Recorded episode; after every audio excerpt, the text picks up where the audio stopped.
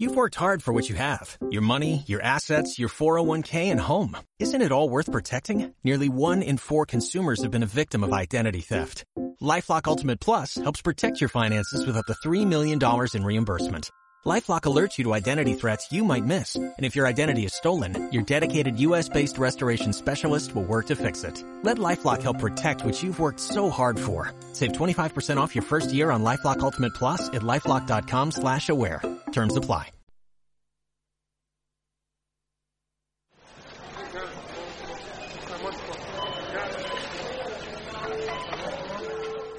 En estos días que nos está tocando vivir, nos dejan cada vez más claro que aquí el acta de ciudadanía se obtiene a través del consumo y solo a través de ser seres consumistas conseguiremos conquistar nuestras libertades.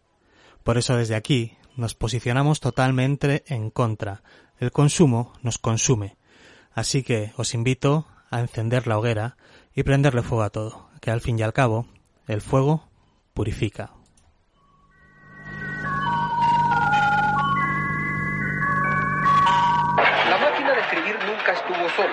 En una mano el micrófono, en la otra el fusil.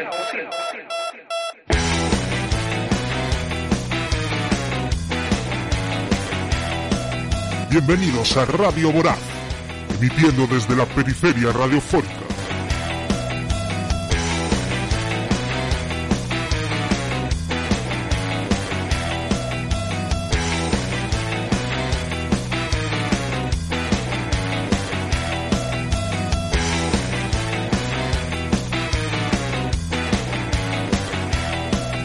¿Pero no puedo hablar aquí o qué?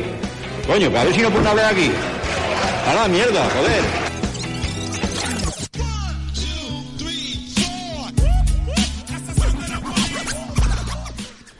Y es que con rectificación o sin ella queda patente cuáles son las expectativas de esta sociedad en la que vivimos. Al fin y al cabo, los niños podrán disfrutar del aire libre del centro comercial.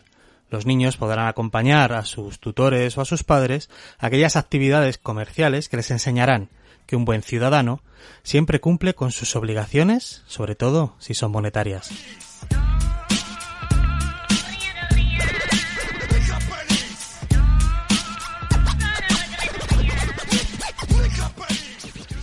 Así que quizá ha llegado el momento de reflexionar un poco sobre cómo estamos educando a nuestras criaturas, sobre qué tipo de valores les estamos transmitiendo y qué queremos que saquen en claro después de los días que nos están tocando vivir.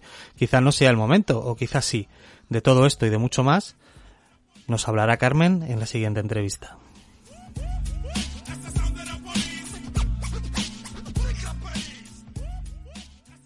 Hola a todas y a todos. Eh, vamos adelante con una edición más de estos eh, artículos del Apocalipsis, el poder conversar con esas personas que han aportado a este espacio de pensamiento del Instituto Crítico de Desaprendizaje.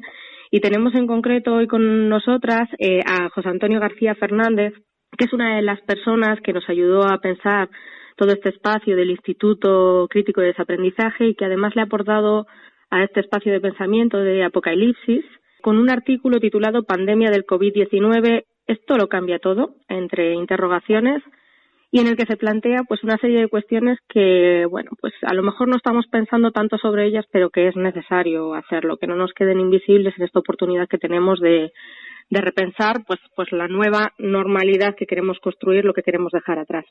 Eh, José Antonio es profesor honorífico de la Facultad de Educación de la Universidad Complutense de Madrid, ha sido durante muchos años maestro y estamos encantados de, de tenerla aquí. Hola, José Antonio. Hola, Carmen. Y lo mismo digo. pues vamos adelante con, con algunas cuestiones que necesitamos mirar más allá porque creemos que no se están mirando tanto a lo mejor, ¿no? En las urgencias de, de la propia crisis sanitaria y la económica que prevalece sobre todo, pues a lo mejor nos estamos olvidando de determinadas cosas y en este caso concreto tú en tu artículo apuntas a el tema de la infancia, ¿no? Estamos viendo que se está visibilizando a las criaturas como, bueno, que valientes, cómo están respondiendo, son pequeños héroes, a veces son invisibles, incluso otras veces son, pues como son los vectores de contagio, es un, un ente peligroso, ¿no? pero en realidad no sabemos cuáles pueden ser o, no intuimos tanto las verdaderas consecuencias para lo que están pasando ahora. No sé si tú tienes alguna pista de, de qué consecuencias tiene lo que les está sucediendo ahora. Eh, bueno, yo más que pistas lo que tengo son también preguntas. Sí. preguntas que eh, ya me gustaría responder a todas y sobre todo con acierto. Pero yo creo que sí hay que hacerse preguntas, como tú has indicado, porque este colectivo eh, de la infancia, entre otros, como también apunto en mi artículo, el colectivo de los mayores, entre los cuales me incluyo ya, pues eh, la infancia eh, es invisible, salvo cuando da problemas. Y ahora mismo da problemas ¿Por qué? Pues porque la institución a la cual se ha confiado su custodia, mm, a amparo de, de, algo necesario que es la educación, pues ahora desaparece ese espacio mágico que es la escuela, que nos libraba, lo digo en plural, mm, nos libraba de tener que estar atendiéndoles, cuidándoles y responsabilizándonos de, su vida en, temporalmente en el espacio que dura la escuela, no por falta de voluntad, quiero pensar la mayor parte de las veces, sino porque la organización social ha decidido que, por lo menos en España, en otros países no, no, no están acusados, pero en España hay una, una palmaria eh, incompatibilidad entre los horarios laborales y los horarios escolares. Es decir, no los padres y las madres no pueden dedicarse al cuidar de sus hijos como deberían decir, eh, la necesidad que tienen tanto los niños como ellos de contacto, de, ayuda, de colaboración, de, de, de, vivir ¿eh? juntos. Mm, hemos encontrado desde hace tiempo un recurso muy eh, eficaz que es la escuela durante las seis, siete, incluso algunas más, con clases que se llaman extraescolares, que realmente lo que son es más carga para los para los críos, ¿no? Pues así los padres pueden estar dedicados a otras cosas, como es, eh, en fin, eh, ganar el sustento, eh, muy legítimo, otras veces, pues para ganar más y otras veces, pues, no sé, para dedicarse a, a otros menesteres cuando mm, existe alguien que se va a ocupar de ellos, ¿no? Hay que citar también a los abuelos, pero eso es también otra otra carencia sobrevenida que, que, había que revisar. ¿no? El contacto con los abuelos es muy positivo. Otra cosa es que se les cargue a ellos con una obligación o deficiencias eh, de, de, otros agentes, ¿no? Puede ser la familia o puede ser el, modelo social, etcétera. Claro. Eso yo no sé si me desviado la pregunta. sí, no, no, sin problema, sí. Bueno, en, concreto y las consecuencias del confinamiento, porque sabemos el problema este que apuntabas, ¿no? En, en torno a, pues ese modelo educativo también que hace incompatible pues la vida laboral con la educativa completamente, vamos, y sobre todo en tema de horarios y obliga muchas veces, a veces sin intencionalidad en dejarles en la escuela, pero ¿qué clase de modelo se podría plantear como alternativa a eso? Bueno, en principio, por extensión, la escuela se ha venido a hacer cargo de, de esa función, ¿no? Es decir, todos sabemos como desde hace cierto tiempo, no de siempre, pero sí desde que yo recuerdo cuando yo estaba todavía ejerciendo como maestro en, colegios, se empezaron a, implementar las actividades estas extraescolares que, bueno, puede cambiar con respecto al siguiente del currículo, pero sí es, diríamos, otra actividad cuya finalidad es prolongar el horario escolar para que los niños de Natal. Lo que creo que está encubriendo esto es una necesidad, es decir, si el horario es incompatible eh, de los padres, el horario laboral, con el cuidado y la convivencia con sus hijos, ¿qué es lo que hace falta? Bueno, ya que no se cambia el horario laboral, eh, que eso escapa un poco al sistema escolar, pues intentemos unos servicios ajenos, eh, utilizando a lo mejor las mismas instalaciones, no sé, u otras, pero servicios mm, de ocio y tiempo libre para los menores. Cosa que incluso esta mañana oyendo las noticias sobre eh, la desescalada que va a empezar por los niños eh, y entonces van a salir a los parques y demás, eh, se me ocurría pensar si nadie se ha puesto a, a, reunir ya a gente que pueda orientar, ¿no? decir, qué cosas pueden hacer los niños en este en esta desescalada cuando salen Sí. eh, para que al mismo tiempo que se cuidan del contagio o del contagio de los demás eh, están haciendo cosas que les divierten y que al mismo tiempo son eh, diríamos que sirven a su a su desarrollo personal Claro, y no, Sí. y no solo un simple paseo. y no es un paseo nada más Eh, y eso es muy fácil. En fin, hay profesionales que se dedican a ello y personas que si se les cita no tienen más que eh, programar y planificar en equipos, diríamos, multidisciplinares, reuniendo tanto a, pues eso, eh, educadores de ocio y tiempo libre, eh, con, eh, en fin, eh, con personal sanitario también, en fin, para que digan cuáles son las, las indicaciones que hay que tener para que, en fin, se me ocurrían muchas cosas, Sí. que no, no, es, no es el momento, pero es que se podía hacer. Claro. fácil. Pues y además con lo que decías también del propio también sistema educativo, ¿no? Que planteas muchas preguntas en, en el texto, como que estamos viendo, bueno, pues las criaturas están en casa, está viendo eh, una educación a través del ámbito digital y que a futuro eso que plantea, ¿no? Si se puede hacer, ¿qué es lo que sobra, falta, qué, qué, qué parece que subvierte eso? Bueno, pues yo creo que no es un, un fenómeno solamente debido al confinamiento, pero el confinamiento ha venido a agudizarlo, eso está claro. Y es el recurso digital como panacea para eh, mantener a los niños ocupados eh, en algo para que no den la, en fin, perdóname la expresión, que no den la brasa, en el lenguaje coloquial, ¿no? Sí, Y para que no molesten, ¿no? sí. Entonces, eh, ahí están las pantallas, ¿no? Y a mí parece que eso es lo que no se debe hacer. Es decir, eh, en muchos casos eh, me constan como hay familias donde están descubriendo su capacidad de eh, no entretener solo a los niños, sino vivir con ellos, promoviendo actividades ¿eh? para que los niños estén viviendo el confinamiento de una manera positiva y desarrollando al mismo tiempo pues el aspecto de su de, su desarrollo no Ujú. como puede ser la creatividad el desarrollo psicofísico eh, etcétera etcétera. Es una de las cosas que se puede hacer no Sí. Eh, y otra de las cosas que se puede hacer es lo que he dicho antes es decir organizarlo exter- externamente a las familias. Porque claro también hay que mm, pensar en que los las familias pues, necesitan también los padres no los adultos necesitan también su espacio eh, y alguien les tiene que echar una mano, es decir, como miembro de la sociedad, ellos aportan y también hay que aportarle. Y una de las necesidades que tienen es, a una vez, pues, eh, ese espacio sin tener que estar eh, pendientes de, de las criaturas, ¿no? Sí. Y eso, como he dicho antes, pues es, eh, es no es más que ponerse, es voluntad y creatividad. Claro. Y, y ya por último, ¿cómo ¿crees que va a haber algún replanteamiento desde el sistema educativo, algún aprendizaje que se saque de esto que simplemente a futuro que, que sirva para bueno para mejorar desde tu perspectiva eh, el sistema educativo? Bueno, mm, yo, eso me gustaría que... diese gustaría para- creerlo. Me gustaría creerlo, pero creo que de lo que sí, de lo que sí estoy convencido es de, de, de su necesidad. Es decir, una vez que se ha descubierto que los niños aprenden mm, en casa, sin necesidad de la escuela, hay que replantearse la escuela.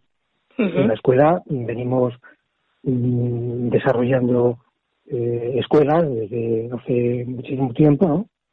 Y no nos hemos planteado, a pesar de todas las reformas educativas y demás, eh, no sé por qué, siempre se vuelve a- al, al patrón un espacio eh, fijo, un grupo de escolares de la misma edad con un adulto ¿eh? Al frente Sí, eh, que generalmente dicta, eh, lo digo en sentido amplio de dictar, ¿no?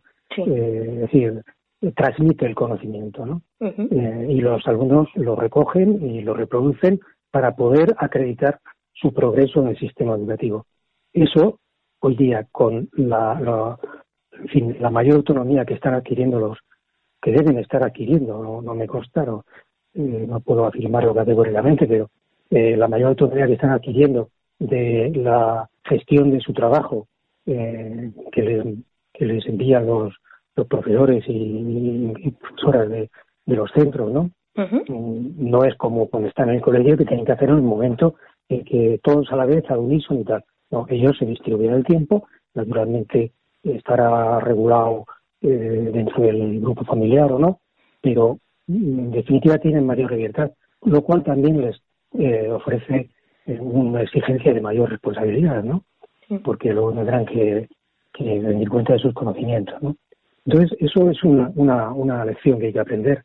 Y, y, la otra lección que hay que aprender es que eh, muchos niños mm, dicen, vamos, digo por las expresiones que digo cuando escucho en algún medio, incluso oyendo a, en fin, a miembros de la familia o amigos y tal, como niños que dicen que, que están muy bien en su casa, que, están mejor que en el colegio.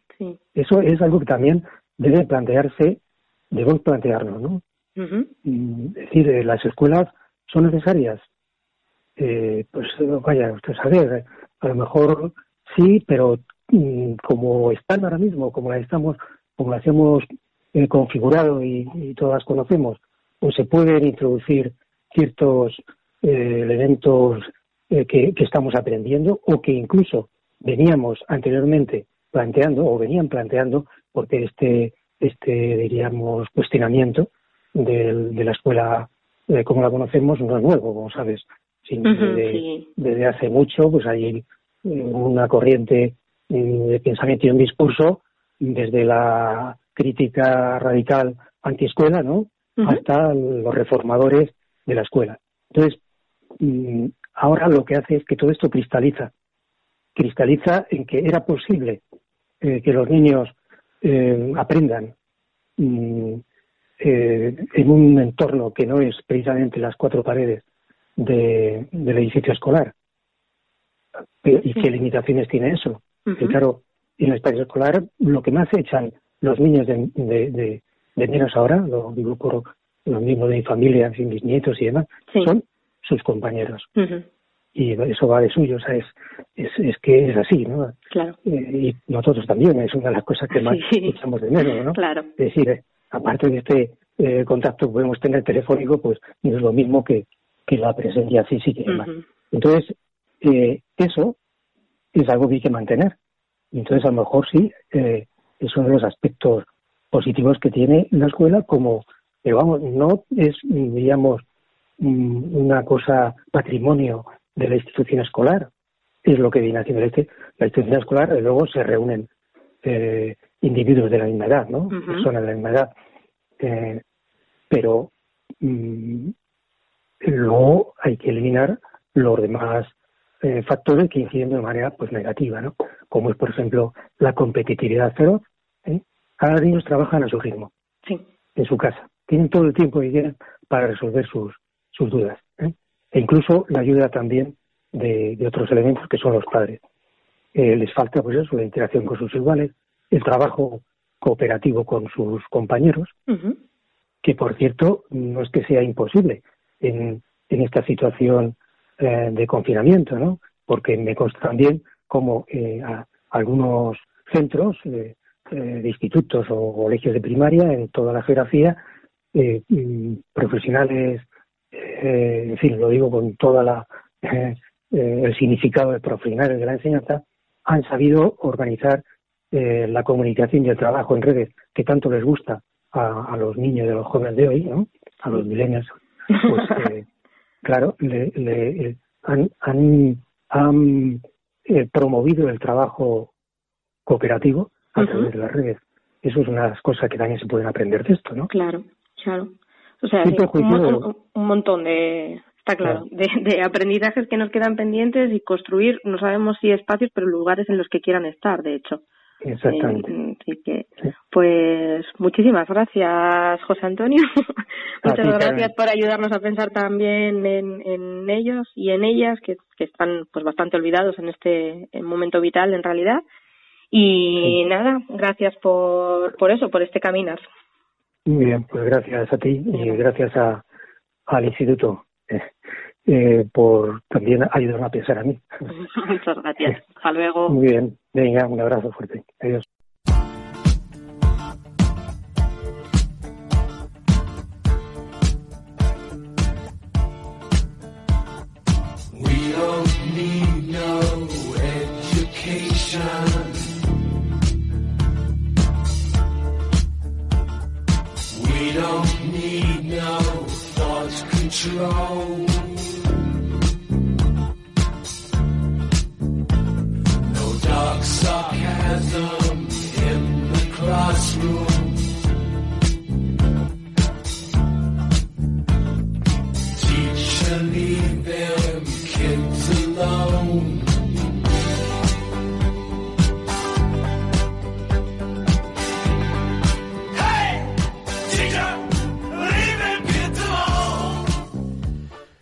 Después de la interesantísima charla que Carmen nos ha traído en esta entrevista acerca de, de los niños, el papel de la escuela y lo que está sucediendo en estos tiempos, pues contactamos con María Rivero una vez más para preguntarla si nos puede hacer alguna recomendación para la infancia, para la juventud en estos tiempos de confinamiento. Buenas, María. Hola, muy buenas a todo el mundo. ¿Cómo estáis? Por aquí todo muy bien, todo muy bien. Esperemos que como todo el mundo. Bueno, le preguntábamos, ¿hay alguna recomendación desde la librería, desde la vorágine, alguna recomendación para estos tiempos, para que los más pequeños pues encuentren un, un pequeño refugio? Sí, claro que sí. Eh, dentro de nuestra web, lavoragine.net, hemos elaborado unos itinerarios de lecturas, tanto de infantil como de otras temáticas. Y, y de ese mismo itinerario hemos extraído tres para, para recomendar hoy, mm, separados, repartidos un poco por edades. Entonces, por ejemplo, para los más peques, para cuatro o cinco años en adelante, eh, tenemos, por ejemplo, Nina y que se aburran, de la editorial Mil Razones, eh, un libro que, que habla precisamente de esto, de, de los peques que están en casa, se aburren, no saben qué hacer, pero es desde, desde el propio aburrimiento del que sacan criaturas fantásticas para vivir aventuras increíbles, ya que al fin y al cabo los niños tienen una creatividad Mm. tremenda, ¿verdad? Sí, así es. Eh, para un poco más mayores, por ejemplo, pues, a partir de 9, 10 años, podemos eh, recomendar Cambio Climático de la editorial Litera. Es un libro eh, eh, para entender este concepto, cómo se ha producido este cambio climático, qué, cómo afecta a la naturaleza, a las personas y qué podemos hacer para, para remitirlo. Eh, un libro lleno de información, de ilustraciones, Sí. eh, que yo creo que puede ser de mucho interés en estos momentos y ya para un poco más mayores, para adolescentes, a partir de 12 años, podemos recomendarles eh, Cuando tu vida es un libro de la editorial Ciruela. Es una historia de intriga, humor y un poco sobre el descubrimiento de una misma, de la amistad, la traición, esos primeros amores Hmm. y cómo un libro puede cambiar de un día para otro la vida de las personas, porque los libros tienen esa capacidad, cambiarnos incluso la vida entera. Así es. Así que serían un poco, pues, tres recomendaciones que podemos hacer hoy para, para los peques y no tan peques. Pues sí, pues muchísimas gracias. Así que ya saben, si están interesados en que sus pequeños, en sus criaturas que estén ahora en casa, vivan aventuras o al menos se refugien en algo que no sea una pantalla, ya saben que pueden seguir las recomendaciones de María. Muchísimas gracias. Nada, un placer Álvaro. Que la- se cuide todo el mundo. Igual, hasta la próxima. Hasta pronto. Y por nuestra parte, hasta aquí llega el programa de hoy. Eh, bueno, sin más que de recomendaros que sigáis bien, que os cuidéis, que cuidéis a las criaturas si es el caso que las tenéis por casa y desde luego que nunca permitáis que se apague el fuego. Un saludo muy grande del equipo de La Vorágine. Hasta el próximo programa.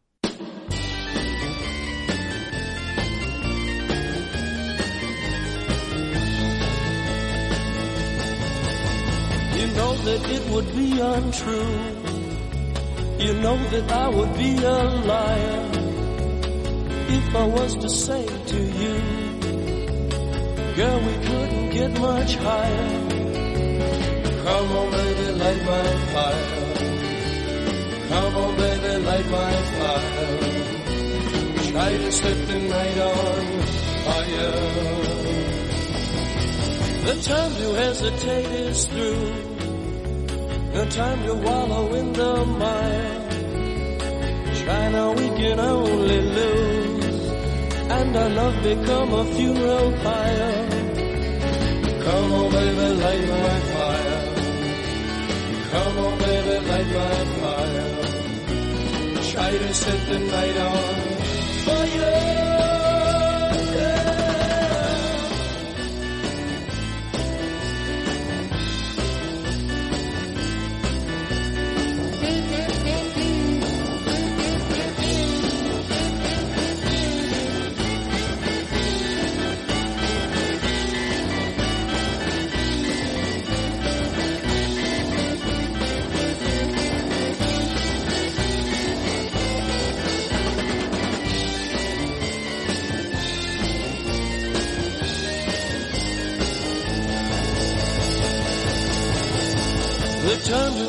Hesitate is through. No time to wallow in the mire.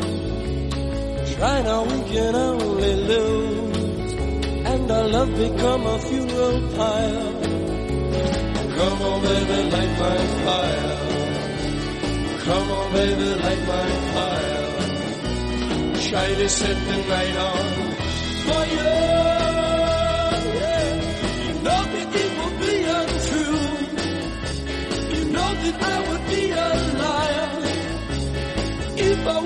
Say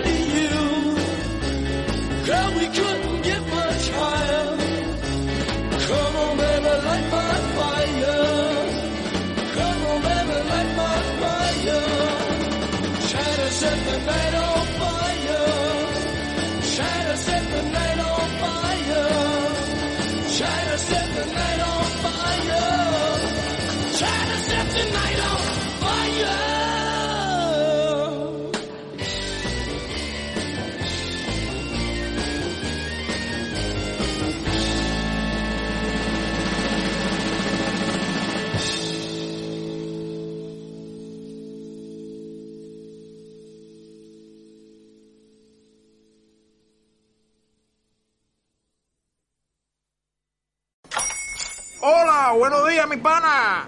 Buenos días, bienvenido a Sherwin Williams. ¡Ey! ¿Qué onda, compadre? ¿Qué onda? Ya tengo lista la pintura que ordenaste en el ProPlus app. Con más de 6.000 representantes en nuestras tiendas listos para atenderte en tu idioma y beneficios para contratistas que encontrarás en aliadopro.com. En Sherwin Williams somos el aliado del PRO.